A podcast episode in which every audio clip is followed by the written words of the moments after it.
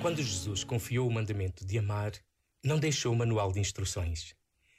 Acreditava que o reinventaríamos em milhares de expressões, que às vezes o esqueceríamos para nos enredarmos em lutas de poder e domínio e até deixaríamos de mergulhar nos olhos de quem sofre, com medo de pôr em causa a lei ou abalar a tradição. Sabia que diríamos palavras belas sobre ele e escreveríamos tratados.